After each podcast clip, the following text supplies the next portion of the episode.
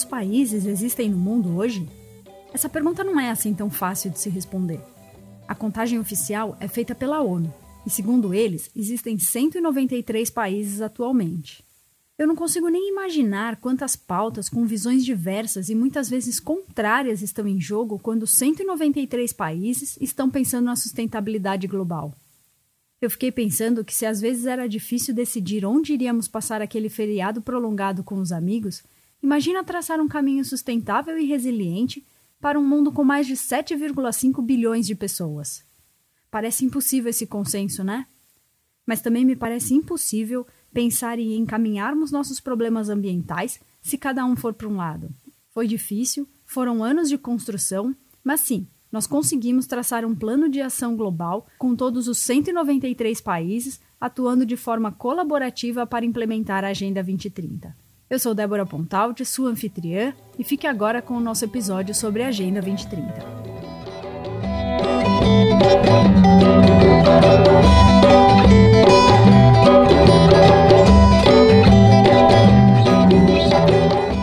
Seja bem-vindo você que nos ouve. Esse é o segundo episódio da nova temporada do Janela Podcast, uma temporada inteirinha pensada para aproximar o programa Carta da Terra em Ação de vocês. E sobre o tema de hoje, eu tenho certeza que vocês já ouviram pelo menos essa sigla, ODS. Para entender que sigla é essa e o que, que é a Agenda 2030, eu trouxe duas pessoas que entendem muito desse assunto. Mariana Messas, seja muito bem-vinda, obrigada por aceitar o convite se apresenta para quem nos ouve contando sua relação com o tema. Oi, Débora. Oi, Tati. Agradeço muito pelo convite, muito grata. Eu tenho uma relação com a sustentabilidade, acho que desde adolescente. É, no colegial, eu fui desafiada por uma professora a fazer, é, trazer recicláveis em formato de competição e mal sabia ela que sementinha que ela estava plantando em mim. É, depois da minha trajetória profissional e acadêmica, eu tive a oportunidade de fazer uma especialização no DS11 é, na Universidade de Dresden, na Alemanha, e hoje eu sou aluna do mestrado de Cidades Inteligentes Sustentáveis da Uninove. Sou instrutora na Escola Municipal de Administração Pública, com cursos voltados à sustentabilidade e desenvolvimento sustentável. Mari, minha parceira de mestrado, deu um tempo na pesquisa dela para gravar aqui com a gente. Seja muito bem-vinda, Mari. E eu completo essa mesa com outra parceria do mestrado. Eu tive o prazer de ter aula com ela. Tatiana Tucunduva Cortese se apresenta para gente contando sua relação com o tema. Olá, Débora, Mari, é um prazer estar aqui com vocês. Eu sou professora do mestrado acadêmico em cidades inteligentes e sustentáveis da Uninove, um programa de mestrado pioneiro aí na área de planejamento urbano, aqui na cidade de São Paulo. Sou pesquisadora do Instituto de Estudos Avançados, do programa USP Cidades Globais, onde a gente também realiza pesquisas e, e opiniões é, com cientistas que são admirados. E essa é uma paixão antiga. É, eu sempre tive uma educação voltada para a sustentabilidade por conta é, do meu pai, ter feito um pós-doc no MIT, é, já nessa área, então em casa não tinha opção, a gente já era sustentável desde pequenininho. Eu brinco que a primeira palavra que eu falei na vida foi interdisciplinaridade. Aí depois o resto veio.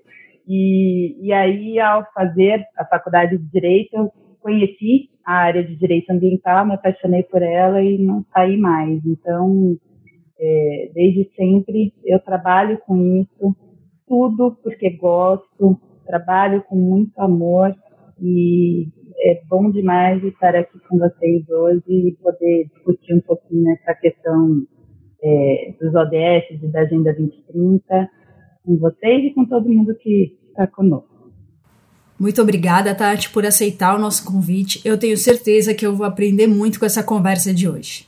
Bom, normalmente eu começo pedindo para uma de vocês definirem o termo, o conceito que a gente vai trabalhar naquele dia. Mas hoje eu queria que a gente desse um passinho para trás. Eu queria que a gente partisse lá da Carta da Terra que a gente conheceu no episódio anterior, quando a Cris Moreno veio aqui e contou pra gente a ideia dessa construção de uma carta dos povos da Terra para os povos da Terra, uma ideia que surge é, muito antes da Rio 92, quando ela de fato começou a ser elaborada, para ser lançada só nos anos 2000. E ela mostra pra gente, né, que essa demora, né, é, entre começar a ser escrita e de fato lançada é porque ela teve um super processo participativo para que ela fosse de verdade uma carta representativa. Mas e aí, Mari? A partir de 2000, como que tá o cenário mundial na área ambiental para que em 2015 surja essa Agenda 2030 que a gente vai conversar hoje. Eu queria que você contasse um pouco para a gente desse tempo, de 2000 até 2015. Bom, bem pontuado, Débora. É, as pessoas hoje estão ouvindo falar sobre os ODS, mas tem uma outra agenda super importante que antecedeu os ODS e trouxe vários insights para essa agenda nova, que é os, são os Objetivos do Desenvolvimento do Milênio, os ODM. E eles surgiram também em 2000 é, a, a ONU, que é a Organização Nacional das Nações Unidas, faz uma reunião com todos os seus Estados-membros é, para a definição das, das pautas dessas agendas internacionais. Então, no caso dos ODM, eram apenas oito objetivos e a, o foco da agenda era ajudar os países em desenvolvimento. Então, justamente foi no, no ano 2000 que foi lançado, era a virada do milênio. Então, eram quais, quais eram os objetivos que a ONU junto com os Estados-membros, queriam propor para toda a sociedade, né, para todas as nações, para os próximos 15 anos. Em que pautas a gente deveria avançar nos próximos 15 anos. Foi proposta uma agenda internacional com oito objetivos, e o foco de, dessa agenda, é, já pelo tópico dos objetivos, você consegue ver que são os países em desenvolvimento por conta das temáticas que são voltadas para a erradicação de doenças é, infecto-contagiosas, a questão da mortalidade infantil, tinha muita questão de pobreza envolvida, questão de saneamento básico, então são todos é, casos voltados para nações em desenvolvimento. E eu acho que é a partir disso que a gente começa a desenvolver a agenda, então começa a criar compromissos internacionais e essa agenda, ela sintetiza esses acordos dos anos 90 que você citou, então, da, da ECO 92, da primeira reunião lá em Estocolmo, em 72. Então, depois dos 15 anos, a ONU descobriu falhas nessa agenda. Então, eles puderam olhar para trás e falaram: não, nessa agenda a gente teve muitos avanços, muitos mesmo, significativos, mas também perceberam falhas na aplicação, principalmente no quesito de monitoramento e, às vezes, de propor metas que não eram realistas principalmente tratando de países em desenvolvimento, tem toda uma questão de política, de cenários que são completamente adversos. Então, acho que esse é o, é o cenário do início da proposta dessa agenda internacional, para depois chegar nos ODS em 2015. Então, eles querem suceder os ODM, ou seja, para não perder aquilo que já foi conquistado, mas como fazer com que isso continue e melhore. E aí eles fazem uma agenda que possa ser aplicável a todos os países, não só aos países em desenvolvimento, mas também todas as outras nações que já estão no estágio maior de desenvolvimento. E o foco agora é nos meios de implementação. Então, captação de recursos, tecnologia, parcerias, coleta de dados, acompanhamento, para não ficar só com essas metas irrealistas e não ter como acompanhar e nem desenvolver. Então, esses são os ODS, que são os Objetivos de Desenvolvimento Sustentável. Isso, a partir de 2015, então ODM, que é os Objetivos de Desenvolvimento do Milênio, de 2000 a 2015, ODS, Objetivo de Desenvolvimento Sustentável, de 2015 a 2030. Certo. Eu lembro lá em 2015, quando lançou toda essa campanha da Agenda 2030 e dos Objetivos de Desenvolvimento Sustentável, eu fazia uma confusão. E eu acho que essa é uma dúvida que muitas pessoas podem ter. Qual a diferença, Tati, entre a Agenda 2030 e os ODS? Ou é tudo a mesma coisa? Não, na verdade é um, um, um ponto importante para a gente deixar bem claro. A Agenda 2030 é o objetivo maior, né? Então é um plano de ação para as pessoas, para o planeta, em que além de fortalecer paz, além de desenvolver educação com qualidade, erradicar a pobreza, é um desafio global. Então é o que a gente fala em pensar globalmente. Só que como que a gente atinge essa agenda? A gente vai conseguir chegar lá por meio dos Objetivos de Desenvolvimento Sustentável. Então, esses ODS têm indicadores, eles estabelecem as metas que vão fazer com que a gente atinja a Agenda 2030 e tudo der certo, nesse prazo previsto, como a Mari bem colocou, já estamos aí em 2020, então a gente teria 10 anos para conseguir atingir esses objetivos, ou pelo menos encaminhar ações para que isso aconteça. Então, a Agenda 2030 é o pacto global que anuncia os objetivos de desenvolvimento sustentável, seria isso? Exatamente. E aí é o que faz com que a gente siga aquele princípio máximo da Agenda 21, que é o pensar global e agir local. A gente pensa globalmente porque pensamos todos como planeta. Né, na encíclica do Papa Francisco, ele fala cuidando da nossa casa, cuidando do nosso planeta. Todos nós temos que pensar de uma forma maior. Só que para tudo isso ter algum resultado efetivo, a gente precisa agir localmente. E aí, como é que a gente age localmente? A partir do momento que a gente cria ali algumas diretrizes e algumas ferramentas para que não só os governos locais, como também os cidadãos, é, possam agir. E aí são os ODS entrando em cena. Entendi. Diga, Mari. E aí, aproveitando esse gancho, como que a gente traz uma agenda internacional para o nosso território e quais são essas ferramentas? Uma delas foi a criação de uma comissão e liderados pelo IPEA, é, tem uma proposta de nacionalização, inclusive tem um documento de nacionalização dos ODS, onde eles pegam essa agenda internacional, fazem uma releitura dos ODS, que como é uma agenda para todos os países, pode ter quesitos que não se aplicam para a realidade local. Da mesma forma, estados e regiões também estão fazendo isso com suas comissões e os municípios também já estão entrando nesse nível, alguns já tiveram, outros estão em andamento, para municipalizar as metas do ODS. Quando eu estava pensando e estudando a pauta para essa nossa conversa, eu fui ler vários documentos e tal. E eu fiquei pensando que a gente tem um tempo muito curto para falar de muita coisa.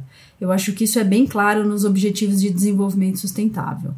Daí eu queria propor para vocês que ao invés da gente fazer uma conversa sobre cada um dos objetivos separadamente, até porque a agenda pede que eles sejam trabalhados de forma integrada, é, interligada e indivisível, que a gente abordasse os ODS na perspectiva dos cinco P's, que são pessoas, planeta, prosperidade, paz e parceria.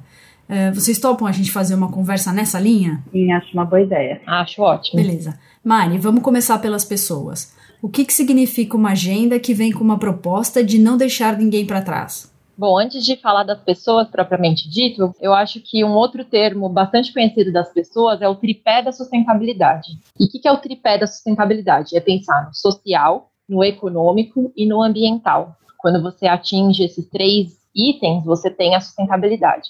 Então, os cinco P's, eles derivam desse tripé e acrescentam mais dois, que é paz e parcerias.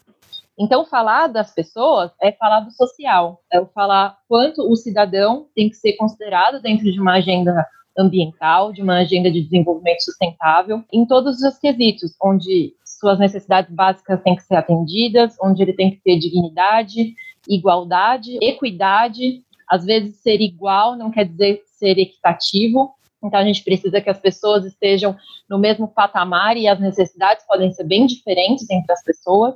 Acho que tem um quadrinho que todo mundo já deve ter visto, de uns menininhos nos banquinhos. Ah, sei qual. É, onde a gente fala, tá, igualdade, eu dou um caixote para todo mundo. Aqui mesmo a gente pode falar isso. Eu tenho 1,80 de altura, você tem, sei lá, 1,60. Nem isso. Se a gente estivesse no muro e desse um caixote igual para nós duas, com certeza eu ia aumentar a minha visão no, no muro e você talvez continuasse embaixo. E quando a gente fala de equidade, talvez você ganhasse um caixote que equiparasse a sua altura com a minha e nós duas tivéssemos a mesma visão. Então é disso que a gente está falando quando trata das pessoas. Esse é um ensinamento que a gente já aprendeu desde Aristóteles. Ele sempre ensinou que, como nós somos seres políticos por natureza, só que todos nós temos necessidades diferentes, então, que nós temos que tratar os desiguais de maneira desigual. E você, usando essa figura, inclusive é algo que eu sempre utilizo nas minhas aulas, quando eu apresento essa questão de, do papel do direito, de nada adianta você dar um, um caixote para aquele que não precisa, porque ele já teve acesso e oportunidade. Aquele que não teve, ele vai precisar receber mais ou diferente. E é isso que a gente precisa sempre ter em mente, que nós temos uma sociedade extremamente desigual e que essas desigualdades devem ser equilibradas, porque da forma que está, é visível que as oportunidades são somente para poucos. Exatamente. Então, pensar nas pessoas é justamente isso: é dar oportunidades no nível que as pessoas precisam para ter o mesmo patamar, seja na questão de trabalho, seja na questão de desenvolvimento é, ambiental, seja na questão pessoal, de qualidade de vida, e é tudo isso que engloba os ODS também. e posso aproveitar até para trazer uma, uma discussão, né, Débora, que a gente tem tido bastante, é, que é justamente sobre essa desigualdade até trazida por um dos ODS, que é o ODS 5, que é a igualdade de gênero, né? Então, muitas vezes a gente fala em oportunidades, mas até a questão de gênero hoje tem que ser uma meta ali estabelecida, para que você consiga trazer oportunidades iguais e incluir mulheres e meninas nessas oportunidades. Então, fica aí a, a deixa para a gente já começar a demonstrar essa ligação que existe entre os objetivos de desenvolvimento sustentável, que muitas vezes as pessoas a, a, associam somente a questões ambientais, e não é isso. Vai muito além da questão do meio ambiente. Sim, é verdade. E a gente está falando também da desigualdade salarial, ou seja, você é mais demandado e normalmente você recebe menos por ser mulher. Em falar de pessoas é falar de tudo que é inerente à sociedade. Por isso que eu trouxe o tripé da sustentabilidade, quando o social fica muito é, latente. É tudo que é inerente à sociedade. Então, falar de pessoas é falar de sociedade, é falar de convívio, é falar é, de como a gente tem que se respeitar, é falar de outros valores também que estão junto com esse pilar. Por isso é um pilar, não é um, um um, só uma palavra solta. Sim, e essas pessoas habitam um planeta, que é o nosso segundo P.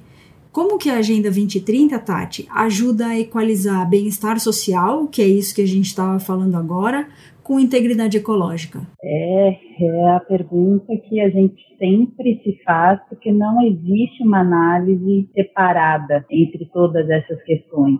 A Carta da Terra traz muito isso, a gente tem que tratar a questão da justiça social, da justiça econômica, da integridade ecológica, da paz, mas a gente sempre precisa refletir, porque quando eu falo em planeta, eu tenho que proteger esse planeta, eu tenho que garantir que as futuras gerações tenham acesso àquilo que nós temos hoje, eu tenho que garantir uma gestão sustentável dos recursos naturais, fazendo com que os governos tomem as medidas necessárias, ao mesmo tempo que eu, enquanto cidadã, tenho que ser ativa, tenho que fazer a minha parte e ter a responsabilidade nesse bem-estar coletivo. E agora a gente também tem que lembrar que tudo isso envolve um coletivo, mas envolve principalmente escolhas, porque envolve ah, o nosso padrão de vida. Quando eu falo de planeta, eu também me refiro, por exemplo, a consumo e produção sustentável. Eu também tenho que reavaliar as minhas próprias escolhas. O planeta, nessa pandemia, está tendo tempo para tomar um fôlego, para se recuperar um pouco de todo o estrago que a gente faz. E a gente percebe isso por muitos relatos e muitos registros já feitos por pesquisadores, pela própria mídia, por todos nós. Nós, moradores de cidades, a gente percebe o ar está menos poluído, as emissões de gases de efeito estufa estão diminuindo, ainda não de forma considerável como a gente precisa, mas estão demonstrando já nos gráficos que essa emissão diminuindo, nós vamos ter aí uma pequena redução do grande impacto das questões das mudanças climáticas. Os animais estão tomando conta das cidades, saindo curiosos para ver, ué, o que está acontecendo, por que está tudo tão quieto? É, os corpos d'água estão tendo tempo para se recuperar. Então, assim, isso é um sinal de que o planeta, se a gente passar a viver com mais consciência, o planeta ele se regenera, o planeta ele se recupera. Mas para isso, obviamente, que é o que todo mundo agora fala. Bom, mas e aí? Essa pandemia vai passar, em alguns momentos já está passando, agora começa a se falar em retomada econômica e esquece né, o planeta. Então, no fundo, eu acho que o grande papel da Agenda 2030 é lembrar para a gente que a gente não precisa, nem é o objetivo, é, que a gente viva em pandemia para ter esse, essa desaceleração. Muito pelo contrário, a gente quer sim uma retomada econômica, a gente quer que as pessoas, a gente possa voltar a conviver, mas quem sabe esse momento sirva para a gente refletir. Talvez a gente não precisa consumir tanto, talvez a gente não precise utilizar o transporte individual, é, motorizado, a gente possa repensar os nossos modais de transporte, por aí vai. Então, tomara que isso traga uma reflexão das pessoas para um planeta melhor. E aí a gente já está no segundo P, tudo relacionado. Exato. E Mari, acho que eu posso dizer que o que media a relação entre as pessoas e o planeta é a nossa economia. O modo como a gente se apropria da natureza buscando transformar isso em qualidade de vida. É sobre isso que prosperidade fala? Isso, prosperidade é, ela é, um, é um termo muito ligado ao termo em inglês profit, né, que seria lucro. E, e aí isso causa até um pouco de alerta quando as pessoas falam, nossa, mas profit, pensando em lucro, pensando nas empresas, é um pouco controverso com sustentabilidade, não é? A gente tem que pensar que não, que se tudo estiver integrado e equilibrado, é justamente onde esse profit, onde esse lucro vai trazer a prosperidade que todo mundo está buscando. É quando você respeita o cidadão, você respeita a condição social, você respeita o limite do planeta para ter o seu lucro. Porque sim, as empresas vão sempre existir, elas são necessárias para o nosso desenvolvimento, seja das cidades, das comunidades, é, a gente sabe que a economia ela permeia as relações humanas, desde a idade da pedra, onde nem dinheiro existia, eram trocas, enfim. Mas pensar em como você faz essa integração de forma equilibrada entre o planeta, né, ou seja, os recursos que a natureza pode te oferecer, e a sociedade, ou seja, os direitos do trabalho, qualidade de vida, questão da saúde, e levar tudo isso em consideração, e aí sim você ter o seu lucro equilibrado, aí você consegue atingir o tripé da sustentabilidade e consegue contemplar esse pilar da prosperidade. Bom, basicamente o que a gente trouxe até agora, falando sobre pessoas, planeta e prosperidade, é uma nova leitura ou uma releitura do tripé da sustentabilidade. Eu acredito que todas as agendas ambientais elas trazem esses três pontos e a relação entre eles no seu âmago. Né? Eh, Tati, pensando nisso, qual a importância da gente incluir paz numa agenda ambiental? Total, e na minha visão ainda a gente, é, quando a gente traz esse quarto P, que é paz, a gente fala assim numa sociedade pacífica, a gente fala numa sociedade inclusiva, justa, o que me faz refletir bastante sobre o que é essa justiça, né? Justiça é um conceito muito complexo e são questões aí comuns entre a Carta da Terra e a Agenda 2030, e é essa cultura de paz. E essa cultura de paz ela é fundamental. Eu não tenho condição de discutir qualquer uma dessas ideias que a gente está conversando aqui hoje sem trazer uma participação ativa da sociedade na construção desse mundo que a gente tanto quer. Então, na minha visão, essa questão da paz, ela é muito essa cidadania ativa, é o quanto nós todos, enquanto indivíduos, pessoas que habitamos este planeta, queremos participar deste processo, olha quanto P, por um mundo melhor. E esse mundo melhor é algo que faz com que a gente tenha que ter responsabilidade sobre o que a gente faz. Então, é o, papel nosso de trabalhar com a educação é muito esse, é trazer as pessoas, e aqui nós três trabalhamos com educação de uma forma muito clara, é, é, é a gente fazer com que o outro entenda que ele é tão responsável quanto qualquer ator da sociedade por esse mundo melhor que a gente fala e que a gente busca. E que nada adianta a gente ficar parado esperando com que o governo faça parte dele se eu não fizer a minha enquanto cidadão, ou se, como a Mari colocou a questão do, do lucro, não é pecado buscar lucro. Nós vivemos num mundo capitalista e as empresas precisam funcionar, as empresas têm que gerar é, é, renda, têm que fazer a economia rodar, têm que trazer emprego, né? Tem que proporcionar trabalho, ou seja, é, tudo está interligado, mas cada um tem uma parcela de responsabilidade nessa busca por uma melhor qualidade de vida. Então, a gente precisa é, estar muito consciente de qual é o papel de cada um e, enquanto cidadão, eu tenho que exercer o meu, o meu papel, enquanto iniciativa privada, também tem uma parcela de responsabilidade, a sociedade civil organizada tem outra, a academia tem um papel fundamental, que a gente sempre discute, que é fazer com que o conhecimento gerado chegue naqueles que vão propor e formular políticas públicas para que a gente consiga evoluir. ou então discutir problemas e encontrar soluções conjuntas. Então, são muitos aspectos e tudo isso que eu estou comentando com vocês sobre a questão da conscientização, sobre a questão da cidadania, sobre a questão da educação, está dentro desse P de paz. Eu vejo é, a, a, paz, na verdade, essa cultura de paz que a Carta Santos coloca, é justamente fazer com que cada um de nós sejamos mais ativos nesse processo por um mundo melhor. Não, e contribuindo com, com a Tati, é, é legal lembrar também que todos os ODS eles estão interligados, né? Eles têm uma sinergia entre eles, é, onde você trabalha com uma meta de um ODS específico, você atinge outra. Mas o, o ODS de paz ele é tão importante que ele tem um ODS específico para paz, que é o 16. Todos os outros ODS você consegue separar eles em grupos, mas de uma maneira geral, eles, os 15 primeiros eles contemplam no, no tripé da sustentabilidade. E o ODS de paz tem um ODS específico para ele.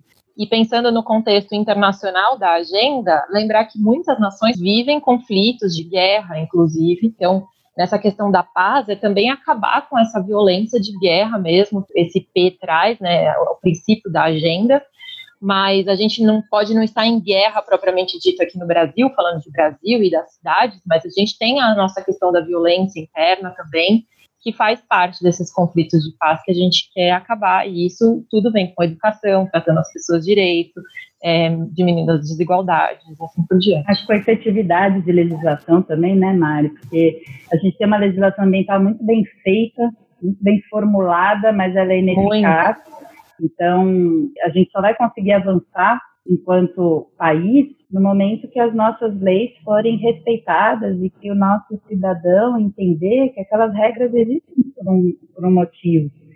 Obviamente que isso tudo vem de uma educação em que se respeite aquilo que foi estabelecido. Então, até a, a, a questão da, da, interligação aí dos ODS é muito interessante, porque se a gente começa a analisar um por um, a gente não consegue chegar em determinadas metas sem conectá-los com os demais. Você percebe que é um trabalho de equipe onde cada um tem uma função específica e, de fato, se a gente conseguir avançar em cada uma delas, né, das metas dentro de cada objetivo, é que a gente vai chegar nesse, nessa Agenda 2030. Mas é um tempo muito curto para tantas metas e tantas lições de casa. Então, a gente precisa acelerar. Com certeza, Tati. E de tudo que a gente falou, uma coisa ficou muito clara para mim que o desafio que nós, sociedade global, assumimos é gigante. São anos, décadas de exploração de um curso da história que agora precisa ser corrigido. E se a gente continuar nesse trabalho individual, de formiguinha, onde cada um é responsável pela sua mudança pessoal, pode ser que a gente até chegue lá, mas provavelmente vai demorar muito mais e muitos outros danos ao meio ambiente talvez sejam causados. É para tocar nessa questão que a gente tem um P específico para parcerias, Mari? Para a gente parar de agir no cada um por si, fazendo a sua parte e atue de maneira mais interligada? Isso, exatamente. Assim como eu falei do ODS 16, que trata de paz, as parcerias têm um ODS específico, que é o 17. E se você faz a análise da agenda, ele serve como eixo de todos os outros ODS.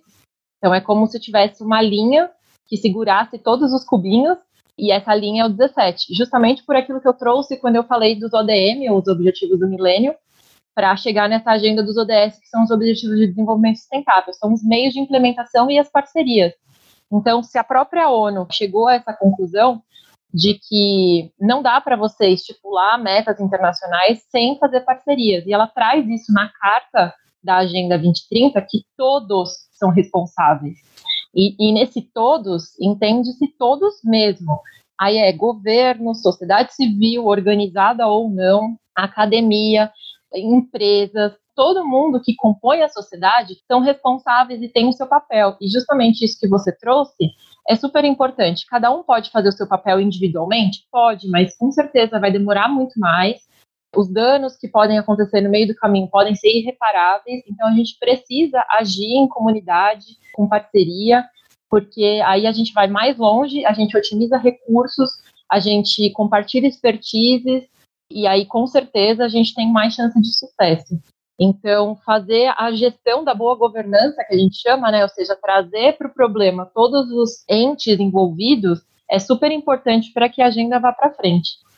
E é também algo que a gente precisa lembrar é que, no fundo, esse trabalho já vem sendo feito desde os ODMs, o histórico todo que a gente já teve a oportunidade aqui de, de retomar, mas os ODS têm aí, vai, quatro anos e meio, e o objetivo maior de tudo isso, de todos os chefes de Estado que foram signatários dessa intenção, era que estes objetivos de desenvolvimento sustentável orientassem né, as decisões e os tomadores, que os gestores, melhor dizendo, têm que tomar, exigindo que é, as cidades fossem pensadas mediante essas necessidades específicas, em particular para países em desenvolvimento, por quê? Porque a gente tem aí um, um espaço para um crescimento econômico, mas que ele deve ser feito de forma sustentável, reconhecendo a importância das dimensões subregionais e regionais, algo que antes era muito visto como não, são mais medidas nacionais, né? Não,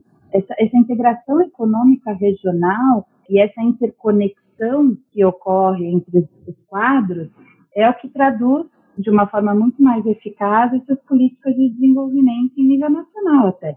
Então a gente tem uma articulação melhor realizada por todos aqueles que assumiram o compromisso de atingir essa grande ambição de vivermos num mundo melhor até 2030 e que, com certeza, isso é uma visão que a gente já consegue observar que não se esgota em 2030. Na verdade, estamos num processo de aprendizado coletivo, de construção coletiva, e que vai chegar a 2030, nós vamos ter provavelmente uma nova agenda, com alguns objetivos já conquistados, lições aprendidas e quais os próximos passos. Nós vivemos numa sociedade que é dinâmica e que a gente vai evoluindo ao longo do tempo, às vezes mais devagar do que se espera, mas a gente sempre evolui, a gente sempre aprende. Temos que ter essa, essa visão de que não significa em 2030 tudo isso estará realizado e como alguns colocam, ah, então não existirá mais pobreza no mundo. Não é isso. Mas que com certeza nós teremos avançado muito em relação a esses processos fará com que, chegando em 2030, a gente possa, inclusive, ter um novo plano e construir coletivamente esse mundo que a gente tanto almeja. Se esse plano já é audacioso, imagina o próximo. Esperamos que venham com muitas novas metas, mas principalmente a gente ainda precisa ter a, uma forma de avaliar esses avanços. Então, eu acho que essa, essa é uma questão que a gente pode colocar aí como chegando em 2030, mas que a gente tenha mais ferramentas para monitorar, para avaliar, os avanços que estão sendo conquistados, porque isso nos ajuda a, a avançar. Né? No fundo, é, muitas vezes a gente fica sem condições, até por escassez ou, ou dificuldade de acesso a dados, é, a gente não consegue saber ao certo quanto a gente avançou em cada um dos pontos talvez criando mais ferramentas de, de avaliação, de monitoramento, a gente possa né, aplicá-las e conseguir dizer, ó, nesses ODS a gente realmente conseguiu avançar consideravelmente. Nesses aqui, nem mexeu. Então, agora é a hora de a gente ter um foco diferente ou pensar de uma forma mais criativa como é que a gente chega lá. Eu queria ficar nessa área dos riscos. Uh, eu acho que até agora a gente deu um sobrevoo na Agenda 2030 para entender como que ela pretende construir sociedades pacíficas, justas e inclusivas. Quais são os riscos, Tati? Os pontos de atenção que a gente deve cuidar? Afinal, daquele prazo de 15 anos, 5 anos já se foram. Então, na sua opinião, na sua visão, o que, que fragiliza a agenda? Hoje, o principal ponto é nós não temos investimento em educação. Eu nunca ensinei sustentabilidade por meio do tripé. Eu sempre ensinei sustentabilidade por meio de quatro pilares. Então, o econômico, social, o ambiental e a educação como um pilar básico para que a sustentabilidade exista. E a educação, porque a educação transforma. Educação, porque você é, é, vai, primeiro, ensinar o porquê aquilo é importante, e ao conscientizar, a gente vai sensibilizar aquele indivíduo e ele vai mudar de hábito e mudar uma cultura. Então, nos países que a gente observa que essa questão já está mais avançada, que a gente tem uma, uma questão que começa a ser discutida e ensinada nas escolas desde pequenininho. E aquilo passa a ser cultural no país. A partir do momento que você tem crianças que aprendem o quanto a questão ambiental é importante, essas crianças elas transformam a sociedade em que vivem. E a gente já observa isso aqui no Brasil em muitas iniciativas de escolas públicas que têm um professor ou uma professora ali inspirada que resolve adotar um projeto de educação ambiental e o quanto isso transforma a comunidade que aquelas crianças vivem, porque as crianças passam a exigir dos adultos mudança de comportamento. Por isso que o, o, ODS 4, né, que traz essa questão da educação de qualidade, mas aí com, com vários aspectos, para mim é um, eu sei que a gente não pode escolher um que seja o mais importante de todos, mas ele é um dos principais, porque assim como a gente colocou na nossa conversa que o 16 traz a questão da paz, o 17 traz a questão das parcerias, o 4 traz aquilo que é a base para todo o resto que a gente quer conquistar. Então, é, eu sempre bato nessa tecla porque eu vejo a diferença que faz no pouco que a gente consegue né, é, realizar a, a partir do momento que você a oportunidade para o outro entender o quanto aquilo é importante. Com certeza, em se tratando de sustentabilidade, educação é um ponto fundamental. Agora, já caminhando para o encerramento dessa nossa conversa, me digam, tem algum ponto, alguma coisa que quando vocês promovem conversas sobre a Agenda 2030, vocês acham que não pode ficar de fora? Tem algum outro detalhe que vocês gostariam de trazer para essa conversa? Eu tenho um curso que fala sobre cidades sustentáveis e cidadania global.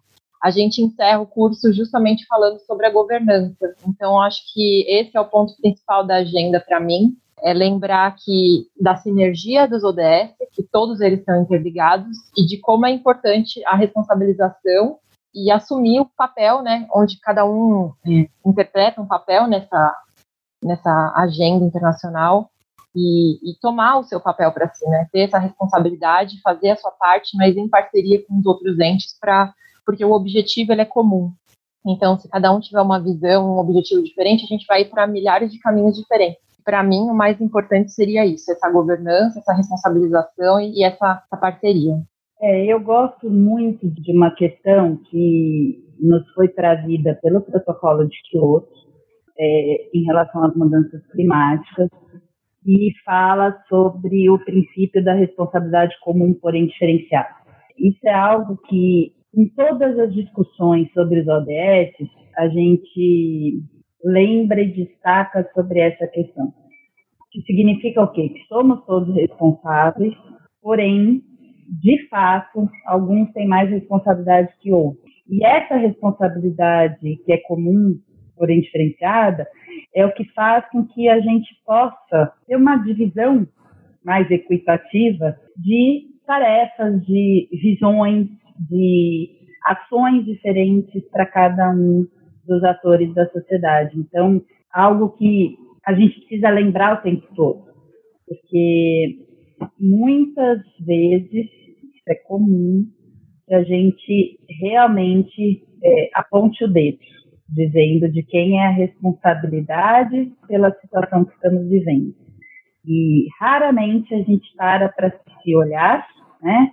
É, e saber que nós também somos responsáveis. Às vezes nós estamos fazendo a nossa parte e o outro não está, mas aí a gente vai ter mais poder ainda, né? Então seremos empoderados para cobrar uma ação para acompanhar o que não está sendo feito ou para valorizar aquilo que está sendo feito, porque da mesma forma que nós temos gestores que não fazem, nós temos gestores excelentes e que realmente se dedicam a mudar a vida daquela cidade e daquela população.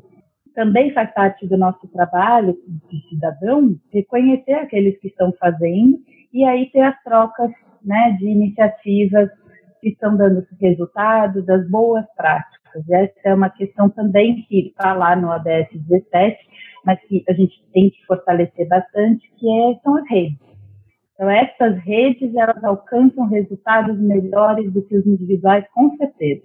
Isso que a gente está fazendo aqui já é né, uma, uma forma de é, compartilhar um pouquinho do que a gente sabe e trazer mais gente para essa luta conosco. Então, sintam-se mais do que convidados, sintam-se intimados e intimadas a participar disso tudo com a gente, porque quanto mais gente empenhada e apaixonada, sonhadora a gente tiver, melhor. Bom, eu aproveito essa fala inspiradora e convidativa da Tati para agradecer demais a participação de vocês. Ah, eu acho que foi um acabou? bom. Não, agora a gente começa a falar de cada um. eu adoraria. Não, pera.